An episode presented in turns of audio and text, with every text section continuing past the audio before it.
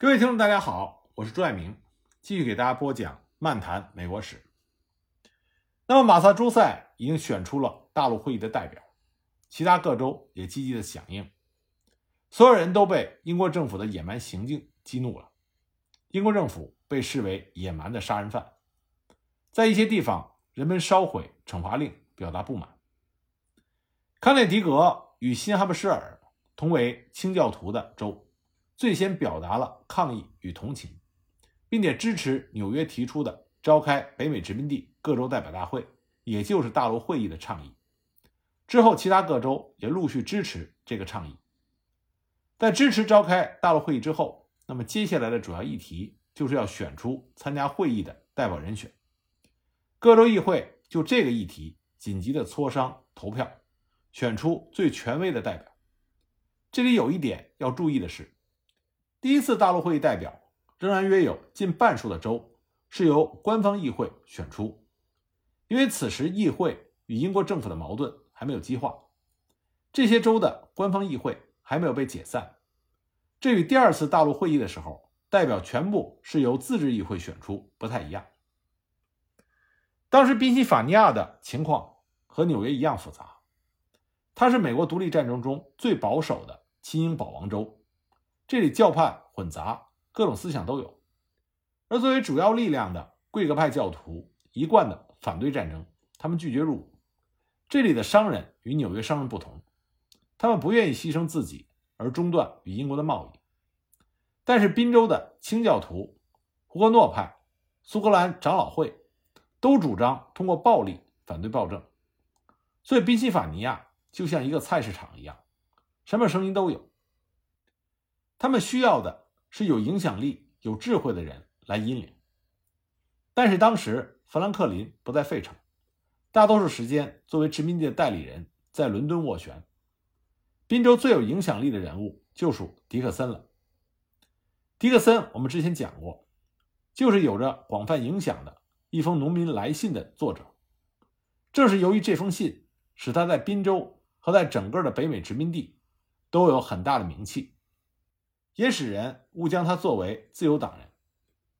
迪克森这个人人品很好，喜欢学术写作，但是生性懦弱、胆小，是贵格派教徒的典型代表。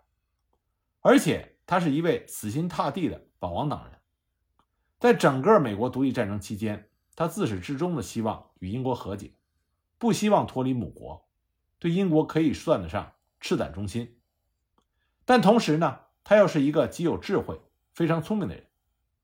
他对于马萨诸塞、对塞缪尔·亚当斯的认识是非常透彻的。他曾经说过，如果马萨诸塞想将北美都拖入暴力抗争的轨道，那么最先受伤的将是马萨诸塞，而且也将被敌人耻笑，被朋友痛责。马萨诸塞应该让其他的州思考自主。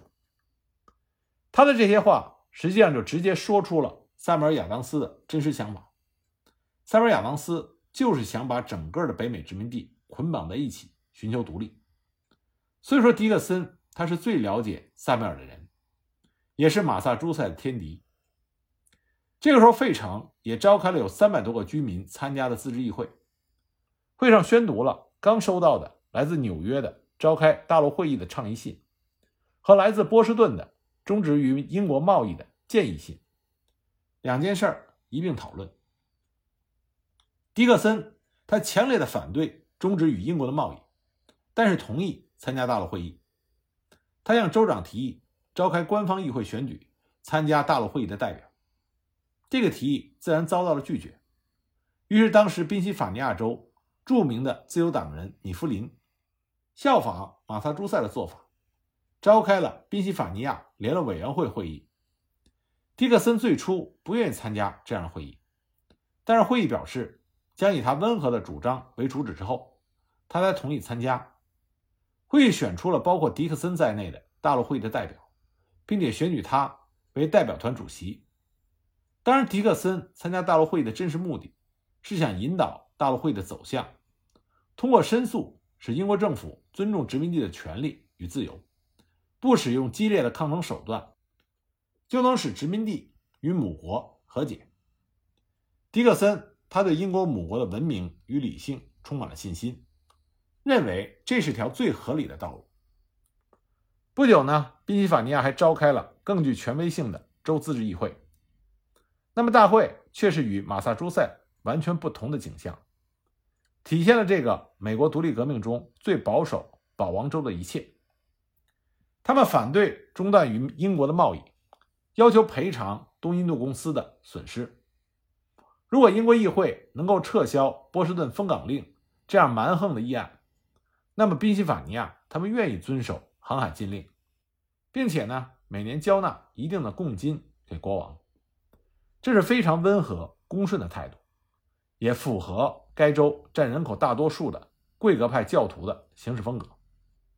他们还将选举参加大陆会议代表的权利交给了州官方议会。在官方议会上，迪克森为此特地为他的温和主张做了冗长的论述，从法律、哲学、诗歌，从亚里士多德谈到了布莱克斯通，最后得出的结论。乔治三世不会放弃公义与公正，不会漠视殖民地的诉求。迪克森用他的博学，成功的抑制住了自由党人的热情。由于迪克森是如此的忠于英国王室，尊重所有人政府和州宪章，是如此的让人放心，那么议会就批准了联络委员会选出的以他为主席的大陆会议代表。应该说，滨州的大陆会议代表是非常权威的。他们经过了州联络委员会、自治议会、官方议会这三级权威逐渐增强的机构的认可。迪克森代表的贵格派文化与新英格兰的清教文化恰好是对立的两极：一个温和服从，一个倔强不屈；一个极力的追求和解，一个极力的追求独立。而其他的州。在他们两者的影响下，在两个极端之间游移。刚开始的时候，一般倾向于和解，而之后又都倾向于独立。只是这两个极端自始至终坚持自己的信念。那康涅狄格一如既往的支持自由和独立，他们支持马萨诸塞，马上通过官方议会就选出了自己参加大陆会议的人选。那么就在马萨诸塞选出大陆会议代表的。前两天，罗德岛也选出了自己参加会议的代表。在新罕布什尔，人们也通过了州自治议会选举参加大陆会议的代表。在举行会议期间，人们还进行了一天的绝食与斋戒，表明他们这次选举的权威性并不逊色于官方议会。巴尔的摩如今是马里兰的首府，当年是大山深处一个热闹的小镇，当地的居民。主要是由敢于抗争的苏格兰长老会组成。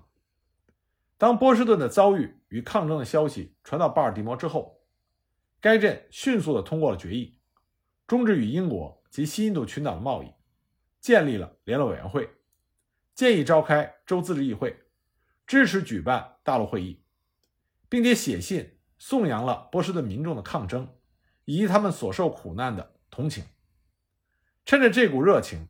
六月二十一日，马里兰州自治议会在安纳波利斯召开，很快选出了参加大陆会议的代表。马里兰是南方诸州中较早选出大陆会议代表的州。那么新泽西也宣布终止与英国贸易，并且成立了州自治议会，宣布他们将与波士顿一道承受苦难。在新泽西的自治议会上，反对赔偿东印度公司茶叶的自由党人。威廉·利文斯顿被州自治议会推选为该州大陆会议的代表。那马里兰与新泽西都是州自治议会推举的人选，与官方议会推举的人选相比，权威性较差。但是这同样无损于他们的正当性与权威性。我们再来看弗吉尼亚。弗吉尼亚是北美殖民地最老的州，由于在宗教信仰上。与英国母国一致，都是信奉英国国教，所以忠于国王的气氛也最为浓厚。但是，面对英国议会一系列侵犯殖民地权利与自由的议案之后，他们同样感到自由受到了威胁。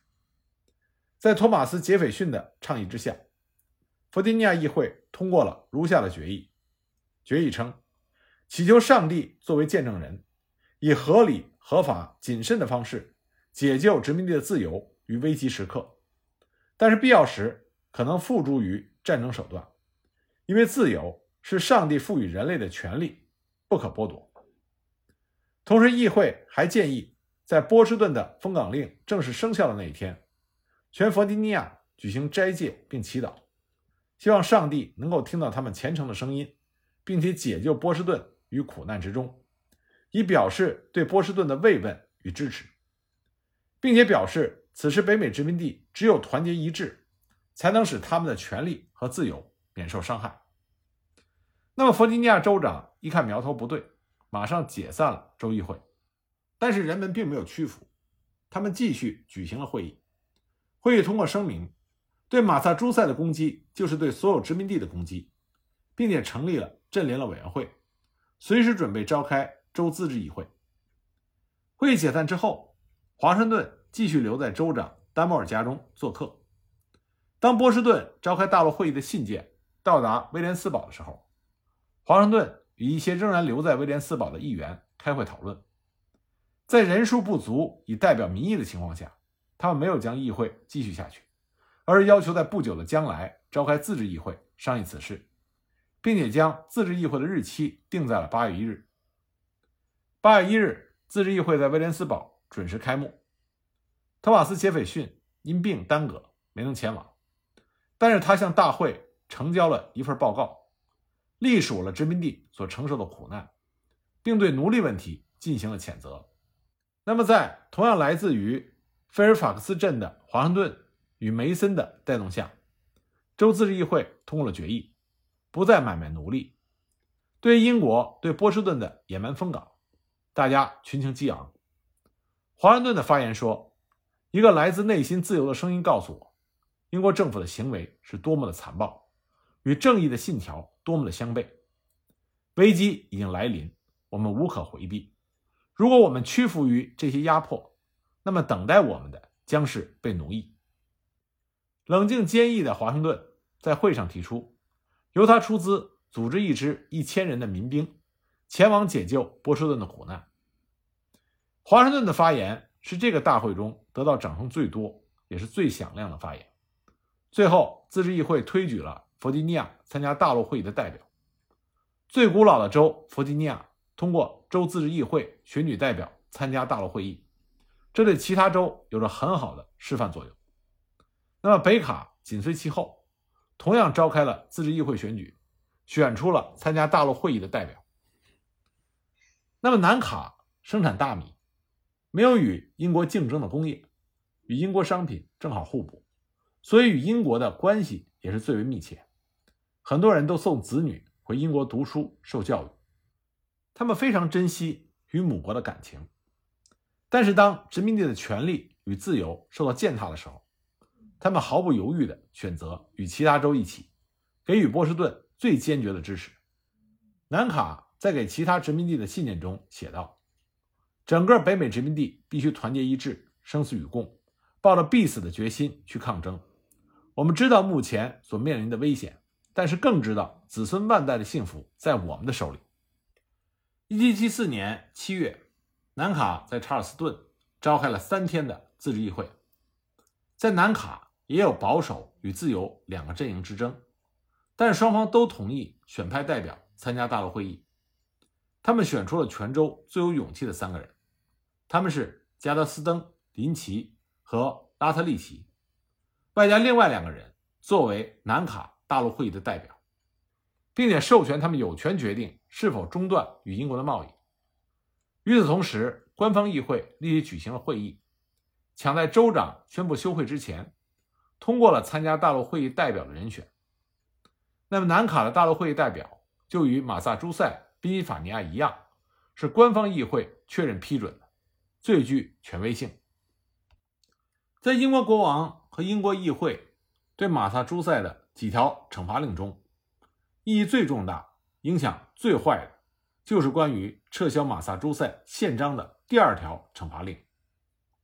他无视了威廉与玛丽，也就是光荣革命之后，威廉玛丽联合执政时期签署的至今已经有八十年的马萨诸塞宪章约定，将行政分支官员与司法分支官员的任命权收归到了国王手中。这实际上等于没有经过代表民意的州议会的同意，就单方面的粗暴的撤销了宪章，剥夺了宪章赋予殖民地的权利与自由。而且，除了詹姆斯二世时期以外，这些权利与自由，马萨诸塞民众从来到北美的那一刻就一直享有。这份宪章在马萨诸塞民众的心中，也代表了英国王室的宽容与他们对母国的忠诚。那么，到了这个时候，已经荡然无存了。原本宪章规定，三权中的行政分支州行政委员会由二十八个人组成，候选人是由州议会产生。虽然国王任命的州长有否决权，但是无论怎样，议会至少还有一半的任命权。而现在，除了州长继续由国王任命之外，行政委员会委员也由国王任命，无需议会的同意。他的人数必须在十二与三十六人之间浮动，具体的人数与人员也完全是由国王决定，而且国王可以随时的撤换他们。对于基层官员，州长可以根据国王的指示，无需经过州行政委员会，就可以任免下级的法官以及其他的民事官员。原本镇会议可以任命陪审团的权利也被剥夺，改由州长任命的民事官员指定。惩罚令还将镇会议取消。镇会议是马萨诸塞的象征，是他们的骄傲，是一百多年来雷打不动的传统。参加镇会议是作为一个自由人、父亲和基督徒的基本权利。所有与人们生活密切相关的事情，都可以通过镇会议协商解决。在会上，人们畅所欲言，自由地发表看法和观点，使所有问题都能够妥善完满地解决。人们还通过镇大会收取地方税来维持学校的运转，选举镇代表参加州议会。由于当时，教区与镇的区域基本一致，人们还通过镇大会去选择牧师等等许多重大的事宜。可是现在这些权利都被连根拔除。惩罚令规定，每年只允许召开两次镇会议，用于选举镇官员和镇代表。除此之外，不允许讨论其他的问题。其他时候也不能自行的召开镇会议。若要召开镇大会，必须经州长的书面同意。由于镇会议在马萨诸塞民众心中的地位，这个实际上是将马萨诸塞的象征给去除掉了。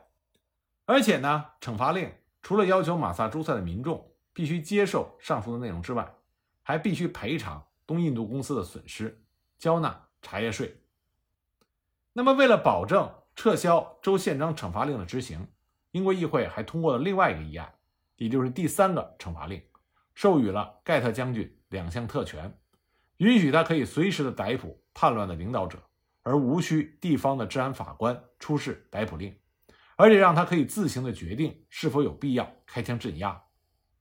那么这就意味着盖特将军他可以开枪镇压人们集会抗议，也可以将任何的犯罪嫌疑人押送回英国受审。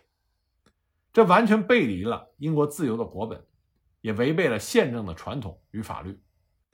那么这些惩罚令将英国政府与北美的关系推到了绝境。英国政府可以随意的剥夺马萨诸塞的宪章，那么也意味着他们可以同样随意的剥夺其他州的宪章，这就造成了人人自危。